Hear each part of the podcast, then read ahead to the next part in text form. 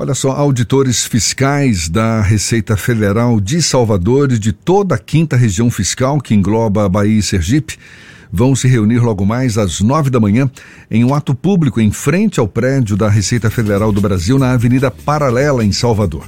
A manifestação faz parte de um movimento nacional da categoria que está mobilizada desde dezembro do ano passado. Os auditores fiscais denunciam um corte de mais de 50% no orçamento da Receita para 2022, feito pelo governo federal, o que, segundo eles, põe em risco o funcionamento do órgão a partir do segundo semestre.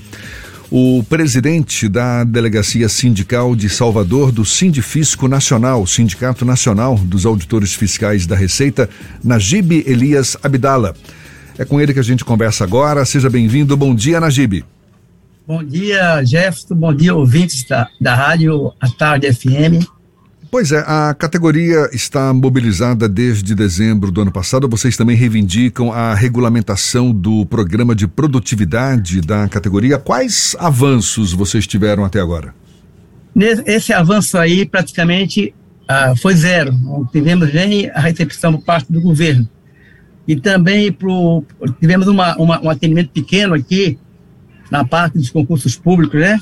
Que ele atendeu aí um, para 230 vagas, muito pequeno em relação a, ao número de auditores, que nós éramos 12 mil pessoas, 12 mil auditores em 2014, 2012, e hoje nós estamos praticamente com 7 mil, uma, um, uma redução de 60% do quadro dos auditores fiscais.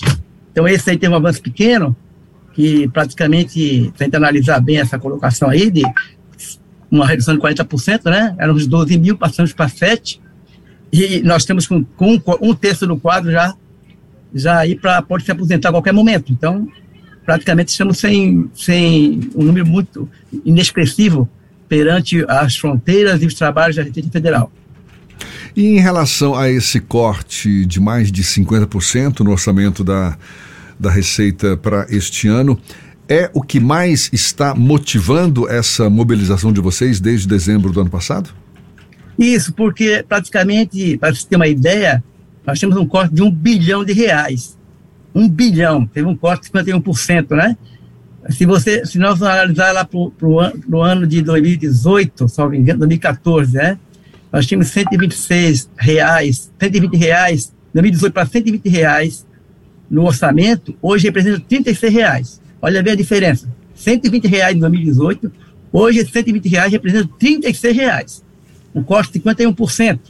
Então, a gente verificar que o, a Receita Federal, praticamente, ela, ela trabalha e arrecada 97% da arrecadação, da, da arrecadação de tributos federal, né?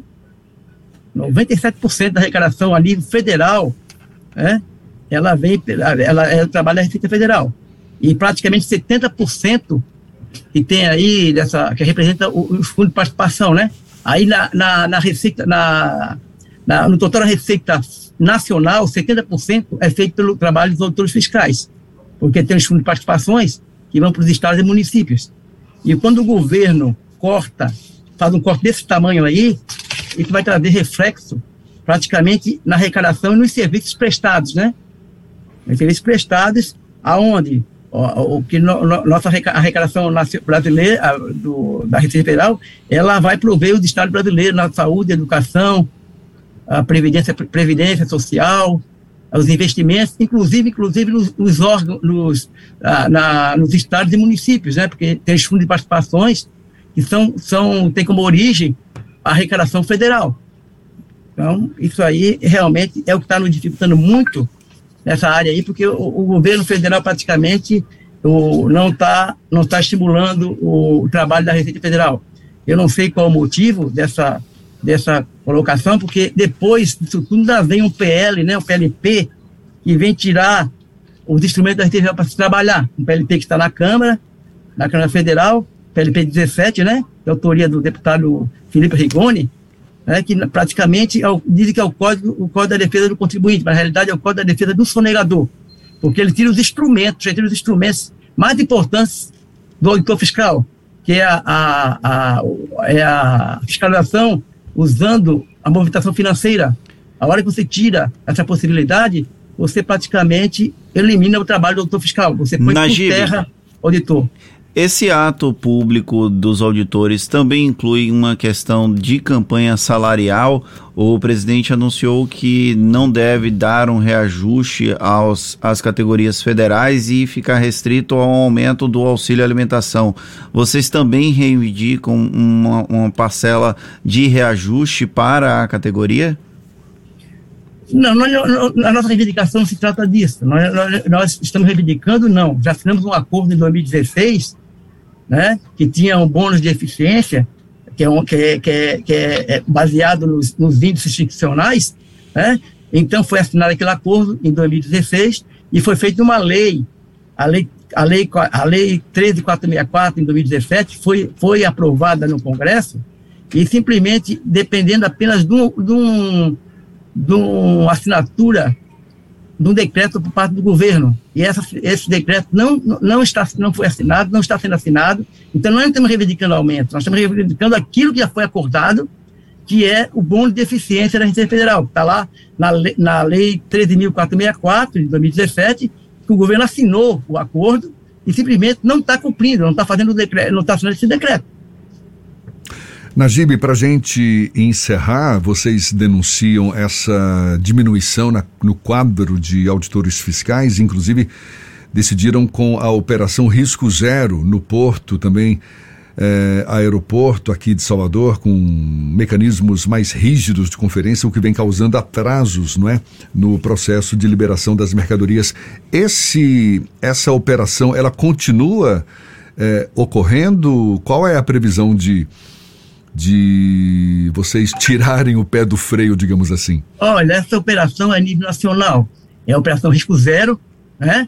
Terça e quinta-feira nós não temos computador e a gestão das DIs, que é a declaração de importação, para poder desembaraçar o, as mercadorias importadas, segunda e terça-feira ela é distribuída. E terça, quarta e quinta não desembaraça nada, com exceção dos remédios, os, os produtos hospitalares a carga viva, né?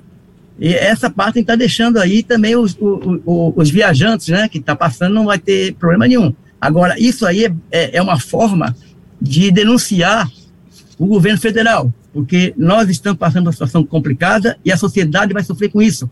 A hora que você simplesmente corta o orçamento a nível pela metade, e, e, e, e isso aí você vai sofrer aonde? No mais pobre, né? com os serviços prestados, inclusive no próprio, na própria pessoa física, que a tabela não é corrida há anos, e o governo simplesmente não, não dá exonerações de alguns produtos aí por parte do, do, dos grandes empresários, né? e a nossa parte, a parte de cá do, da sociedade brasileira, que é mais sofrida, ele tem, uma, tem uma, um imposto de renda, de, uma, uma tabela de imposto de renda defasado, onde praticamente com dois salários mínimos e um pouquinho você paga imposto de renda.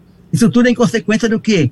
Consequência desse, desse tipo, desse, dessa é, essa condução que o governo, o governo está, está encaminhando, né, dessa forma, essa forma que ele está encaminhando. Então, praticamente, nós vamos continuar com essa operação a nível nacional, até que o governo nos atenda, atenda aquilo que ele comprometeu, que comprometeu, assinar aquele decreto está na, está, está com, na Casa Civil.